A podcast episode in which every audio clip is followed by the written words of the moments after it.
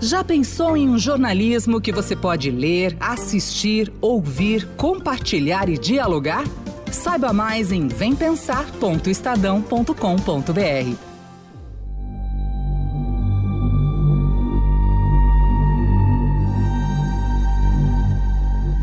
A redemocratização do Brasil, mulheres e negros cobram um espaço mais justo nas vagas e na distribuição de recursos para concorrer a cargos eletivos no executivo e legislativo. As mulheres, por exemplo, tiveram algumas conquistas importantes nos últimos anos, como a lei que estabelece que no mínimo 30% das candidaturas devem ser femininas. O Tribunal Superior Eleitoral também obriga os partidos a direcionarem parte do fundo partidário para a campanha de mulheres. O Tribunal Superior Eleitoral decidiu em maio que pelo menos 30% do fundo eleitoral deverá ser gasto com campanhas de mulheres e o tempo de rádio e televisão também deverá ser dividido. Agora, a mesma corte decidiu que, a partir de 2022, o dinheiro do fundo eleitoral e o tempo de propaganda no rádio e na TV deverão ser divididos na mesma proporção de candidatos negros e brancos de cada sigla. Há momentos na vida em que cada um precisa escolher de que lado da história deseja estar.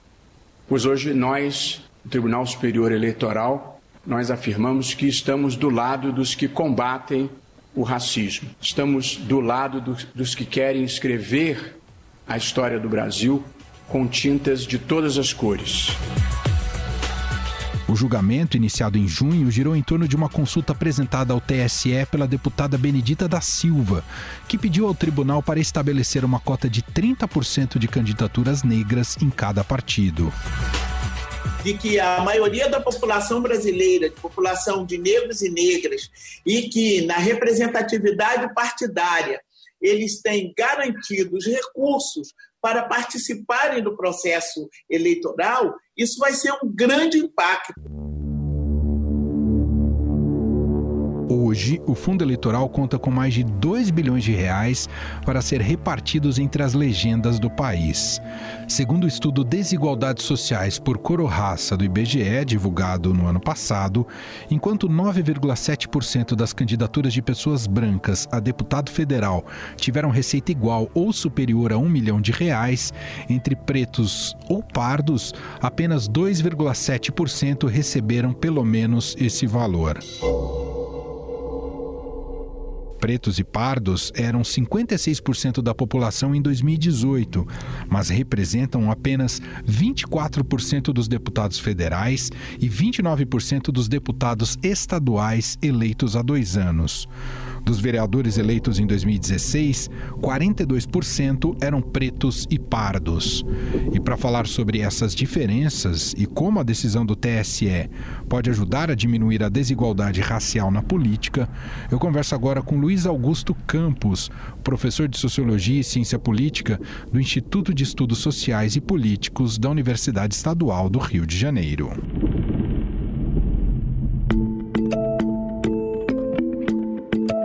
Bem, professor? Obrigado por nos atender. Obrigado você, Manuel. É um prazer estar aqui. Está à altura daquilo que é necessário como reparação histórica a decisão do TSE? Como é que o senhor avalia? Olha, certamente a gente tem muito que fazer ainda pela frente. Essa decisão é apenas uma parte, talvez pequena disso, mas certamente já é um avanço por diferentes motivos. Primordialmente, é a gente fala muito sobre racismo estrutural. Isso estava presente também no ambiente político e também na maneira como atuavam os partidos. Isso pode vir a corrigir essa defasagem, professor? Olha, certamente. O, o, racismo ele opera no Brasil de um modo muito subreptício, ah, às vezes até invisível, mas ao mesmo tempo muito efetivo. Quando você tem uh, uma política como a brasileira, em que você tem até um número relativo de candidatos pretos e pardos, uh, é um número que é, é, é menor do que aquele existente na população, mas não é tão pequeno. Mas aí esse número vira 10, no máximo 20% dos parlamentos, você tem processos aí que estão marginalizando uh, essa população. O que a gente de certo modo, já sabe, a partir das pesquisas que eu venho feito já há alguns anos, é que o principal gargalo para isso é, de fato, acesso a financiamento. Então, nesse sentido, embora a decisão do TSE uh, ah, não resolva todo o problema, nem vai resolver todo o problema, ela é um passo importante para o equilíbrio ou para a redução dessas desigualdades. Como é que o senhor vê essa decisão ter partido uh, de um fórum jurídico e não do Congresso Nacional? Esse é, é, é, também é sintomático isso, professor? Eu acho que sim. É, eu acho que, de um lado, é, é ruim, de uma perspectiva uh, democrática, uh, legal, digamos assim, que essa iniciativa tenha que ter partido de um tribunal, do, do Tribunal Superior Eleitoral, e não de um projeto de lei ou, ou, ou do parlamento. Mas, por outro lado, eu acho que de um lado, dificilmente esse tema seria pautado uh, naturalmente pelo parlamento sem uma decisão desse tipo do TSE. E de outro lado, eu acho que o TSE, com todas as críticas que a gente possa fazer ao seu ativismo jurídico, uh, eu acho que ele agiu em certo respeito a determinadas normas jurídicas que já estão aí, como, por exemplo, o Estatuto da Igualdade Racial, combinado com a, a Lei de Cotas para Mulheres, que foi aprovada em 2009, salvo engano. Agora, em relação, é claro que a decisão do TSE está muito vinculada à questão de tempo né, em rádio e TV e ao financiamento, à distribuição igualitária dentro dos partidos. Agora, sobre, o, sobre representação pretos e pardos têm sido, têm se motivado cada vez mais a entrar na política, têm encontrado caminhos. A questão do financiamento ajuda, de fato, mas a questão também da, da, da construção de lideranças e de lideranças políticas com espaço dentro dos partidos. Esse é um outro gargalo que ainda precisa ser resolvido também, professor? Olha, eu acho que pretos e pardos sempre estiveram na política, incluindo aí a política partidária, né? Como eu disse, quando a gente observa os quantitativos gerais de candidatos, existe uma certa defasagem de, de pretos e pardos, mas ela não é tão grande. Uh, nas últimas eleições de 2018, por exemplo, a gente teve aí mais ou menos 47, 48% de candidatos pretos e pardos uh, no âmbito de uma população que tem mais ou menos aí 55, 56% de pretos e pardos ou seja, é um número, é um percentual menor, mas não tão menor. Né? Uh, agora, o problema é que esses pretos e pardos, primeiro, se concentram nos partidos de menor expressão ou partidos menores. Né? Então, quando a gente observa aquelas legendas mais fortes, mais antigas, maiores e que, portanto, uh, têm mais condições de, de eleger candidatos, pretos e pardos são um grupo diminuto nessa, nessas, nessas legendas.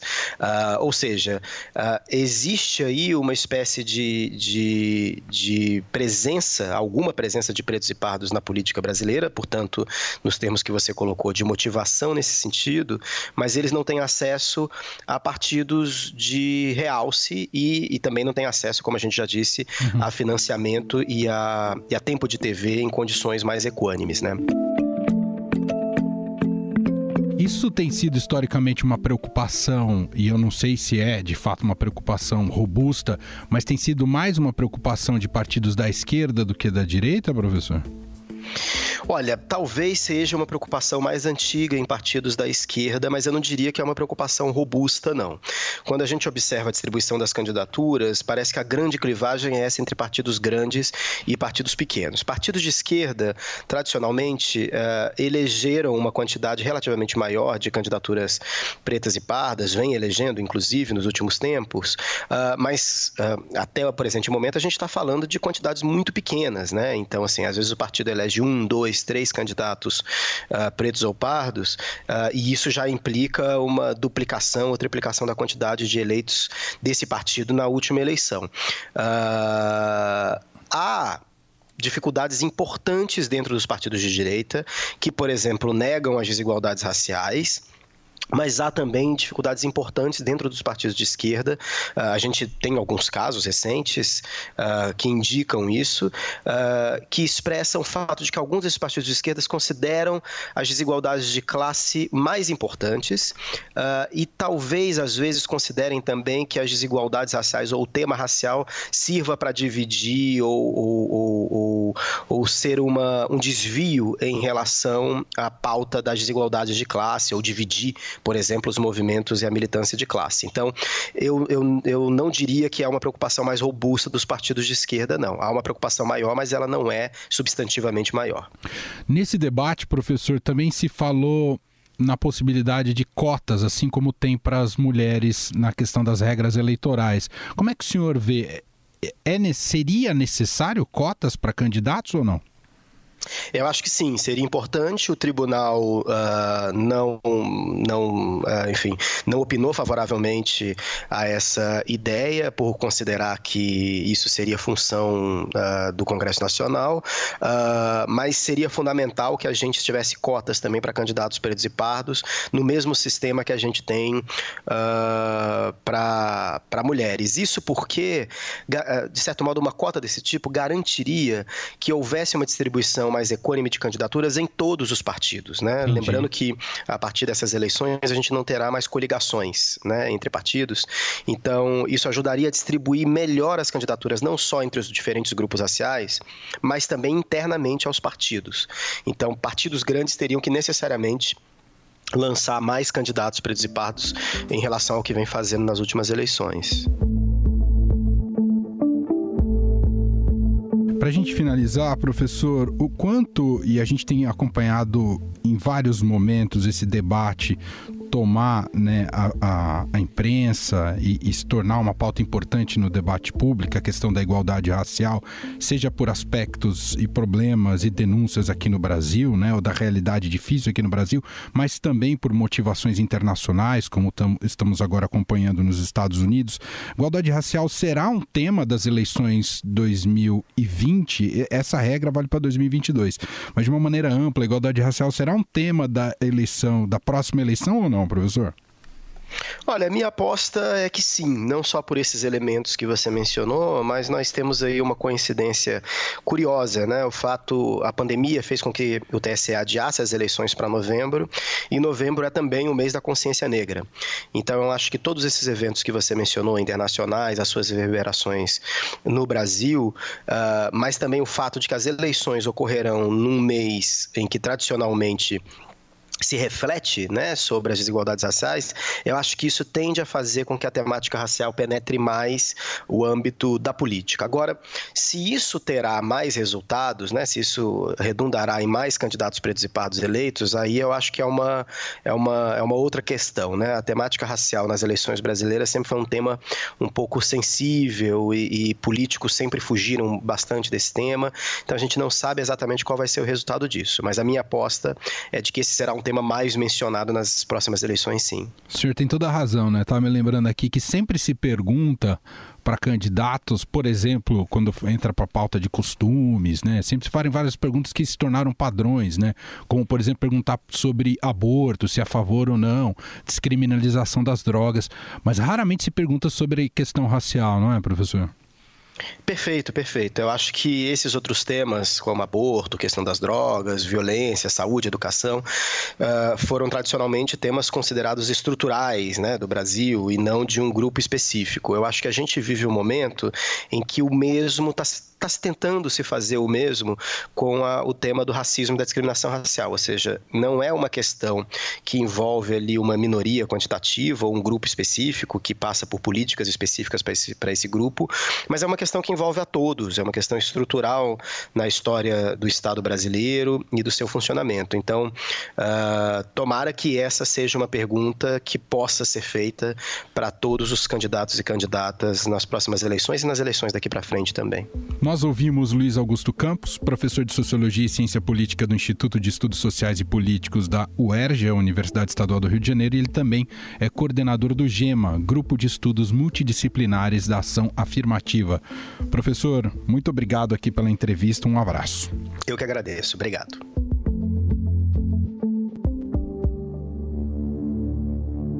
Entretanto, essa decisão do TSE para obrigar os partidos a usar o critério racial para uma divisão mais igualitária de recursos gerou descontentamento em parte do mundo político. Para muitos dirigentes de partidos, essa questão deveria ser debatida pelo Congresso Nacional e não decidida pelo Tribunal. Afinal, a quem cabe decidir sobre isso? Como esses recursos serão distribuídos?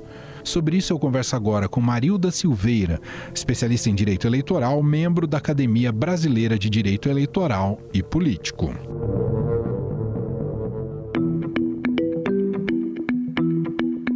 Bem, doutora? Obrigado por nos atender. Tudo bem, eu quem agradeço. Doutor, os partidos políticos e algumas lideranças políticas eh, reclamaram da decisão do TSE, dizendo que o adequado é que essa discussão se desse no Congresso Nacional e não ali neste fórum do, do tribunal. Ah, faz sentido essa crítica, doutora? Não é uma crítica de todo despropositada, não, mas é uma discussão complexa. A gente não pode dizer que eles têm 100% de razão porque existem bons argumentos do lado contrário, né? E esses bons argumentos já foram discutidos pelo Supremo em outros temas, também de ações afirmativas, como as cotas para negros nas universidades e as cotas para as mulheres nas próprias campanhas, né? Então, eles têm bons argumentos, mas o outro lado também tem, é preciso considerar. E, e, quais seriam esses. O, o que a, a, senhora considera quais são o, os bons argumentos para que esse tema fosse debatido no Congresso e não ali no TSE? Bom, o bom argumento é que, de fato, nas cotas de mulheres, que foram o, que foi, o parâmetro que o TSE usou, né? Existe uma previsão legal que estabelece 30% de cotas para candidatas e esse parâmetro legal foi utilizado para replicar a cota na distribuição dos recursos. No caso dos negros, a gente não tem parâmetro legal de cota, né? Não existe cota de candidatos negros. O TSE criou um parâmetro de cota para distribuição de recursos sem previsão legal de cota para candidatura. Então, nesse ponto, o Congresso tem razão quando diz que esse assunto estava em aberto que, portanto, ele devia ter sido discutido na Câmara e não no tribunal que estabeleceu um parâmetro sem nenhuma previsão legal. E o lugar correto, de fato, para estabelecer discussões que estão em aberto é no, Legislativo, na Câmara Federal e no Senado. Quando eu me debrucei um pouco mais sobre esse tema, talvez por uma certa ingenuidade, doutora, uh, eu falei, ué, esse dinheiro já não é distribuído de maneira igualitária dentro dos partidos, uh, independentemente da questão racial etc, e de espaço de, em rádio e TV? No fundo, os partidos atuam quase que sob a demanda e os sabores e interesses dos seus caciques, doutora? Então, esse é um tema muito importante que, de fato, ele é contraintuitivo, né? Ele é contra aquilo que a gente acha que acontece. Por quê? A nossa Constituição fez essa escolha. Ela escolheu dar para os partidos o que a gente chama de autonomia partidária, que é liberdade para decidir tudo o que acontece dentro dos partidos, inclusive como as decisões, as decisões serão tomadas. E as decisões são tomadas, às vezes, só pelo presidente, às vezes pelo colegiado, e a distribuição de recursos, como essa distribuição vai acontecer, também está dentro desse parâmetro da autonomia, né? E muitas vezes não existem regras objetivas de distribuição, a não ser que a lei preveja. E a lei não prevê isso, em nenhum caso, a não ser no das mulheres. A lei estabeleceu para as mulheres 30% de candidaturas e o Supremo diz que esses 30% teriam que contaminar a distribuição dos recursos mesmo no 30% das mulheres, os partidos é quem, quem decidem para onde esse dinheiro vai, para quais mulheres, né? E isso às vezes não se dá em colegiado. Mas por que, que a Constituição fez isso? Né? A gente tem que lembrar que em 88 a gente estava saindo de um período repressivo em que os partidos não tinham autonomia nenhuma. Então a Constituição reagiu a isso, dando muita liberdade para os partidos tomarem decisão. O que a gente está vivendo agora é um momento de rediscussão do tamanho dessa liberdade, né? Até onde essa liberdade deve ir. Mas é contra-intuitivo mesmo. A gente tem a impressão de que precisaria de ter mais regras de distribuição interna, né? Há o risco de candidaturas laranja, como a gente observou em processos recentes, inclusive envolvendo o próprio PSL, que era até então a sigla do presidente Jair Bolsonaro, uh, e foi via cota feminina, não é, doutora? Então, para as mulheres, isso acontece mesmo. É um, é um mal a ser combatido e a Justiça Eleitoral está muito dedicada a combater. E eu digo que agora todas as mulheres candidatas têm que ser aliadas nessa disputa, né? Porque se houver candidaturas fictícias, todos os candidatos eleitos do partido inteiro perdem seu mandato, inclusive as mulheres, que vão pelejar para se eleger e depois acabam perdendo o mandato por conta de outra que não fez campanha e que é laranja. No caso dos negros, essa, essa é, pretensão de avaliar se vai ter ou não candidatos laranja não faz muito sentido pelo seguinte: a cota ela não vai incidir sobre candidaturas. Cada partido pode lançar a quantidade de candidatos negros que quiser. Então não vai ter obrigação de lançar candidatos negros. A obrigação ela só aparece a partir do momento que os candidatos negros foram lançados e aí eu tenho que fazer conta para ver quantos por cento dos candidatos são negros. Foi 20% de candidatos negros lançados espontaneamente, porque não vai ter obrigação nenhuma, o partido passa a ser obrigado a entregar 20% dos recursos públicos recebidos para aqueles candidatos negros, né? Então, a bem da verdade, pode ser que aconteça um desincentivo para lançar candidatos negros, porque se o partido não tiver nenhum negro, ele não tem que dar nenhum dinheiro para negros. Se ele tiver candidatos negros, ele tem que dar proporcionalmente para negros. Como que a gente vai lidar com esse eventual desincentivo, né? Essa é uma pergunta comum, o ministro Alexandre até fez essa pergunta no dia do julgamento. Mas a resposta que tem a essa pergunta é: toda ação afirmativa tem o que a gente chama de backlash, que é esse efeito reverso inicial. Como é que a gente combate ele? Nesse caso, vai ter que ter uma contribuição da imprensa, dos, das pessoas e dos próprios partidos que incentivam a ação, para cidadão consiga visualizar qual é o partido que está é, abrindo mão de candidatos negros para ficar, entre aspas, livre de entregar esse dinheiro. E aí ele está manifestando seu preconceito nessa manobra, né? É a forma de combater enquanto não houver uma cota para candidatos. Depois dessa decisão, né, da distribuição de dinheiro, espaço em rádio e televisão, há uma chance de evoluir para se debater cotas para negros uh, nos partidos de candidatos negros, doutora? Eu imagino que sim. É, na verdade, eu espero que sim. Né? Eu espero que essa é uma discussão que avance no Congresso, espero que seja uma discussão que avance nos partidos. Porque é inegável que há uma declaração histórica, ela já foi reconhecida pelo Supremo Tribunal Federal. Né? Essa ilusão de achar que se a gente esperar o tempo e as pessoas que tiveram nessa condição se esforçarem muito, elas chegam, é de fato uma ilusão é, os brancos não foram escravos né, há tão pouco tempo. E isso não vai ser consertado na sociedade se não tiver um empurrão do Estado. E esse empurrão já foi mostrado por dados em estudos, tanto é que o Supremo colheu a constitucionalidade da medida. Se o Congresso, onde é um lugar é, difícil né, desse tema avançar, não avançar nas discussões, eu espero que os partidos tenham a sensibilidade de regulamentar dentro da sua autonomia partidária, quem sabe, o estabelecimento de cotas internas e um acaba puxando o outro, né? O primeiro que fizer vai pressionar o próximo para fazer. É preciso reconhecer também e respeitar a posição contrária, que tem partidos que defendem pontos de vista, pontos de vista contrários como fundamento, como filosofia partidária. E eles não podem obrigados a, ser obrigados a pensar como o TSE, como eu, como você, né? Uhum. Cada um tem a sua ideologia. Mas, no mínimo, essa discussão, é, essa decisão do TSE colocou a discussão na mesa, que já é muito importante. Muito bom. Nós ouvimos a advogada Marilda Silveira, especialista em direito eleitoral, membro da Academia Brasileira de Direito Eleitoral e Político, gentilmente aqui atendendo mais uma vez nossa reportagem. Muito obrigado, doutora. Eu quem agradeço. O Estadão Notícias desta segunda-feira vai ficando por aqui. Contou com a apresentação minha, Emanuel Bonfim, produção de Gustavo Lopes e montagem de Nelson Volter. Diretor de jornalismo do Grupo Estado é João Fábio Caminoto. O nosso e-mail podcast@estadão.com. Um abraço para você e até mais. Estadão Notícias.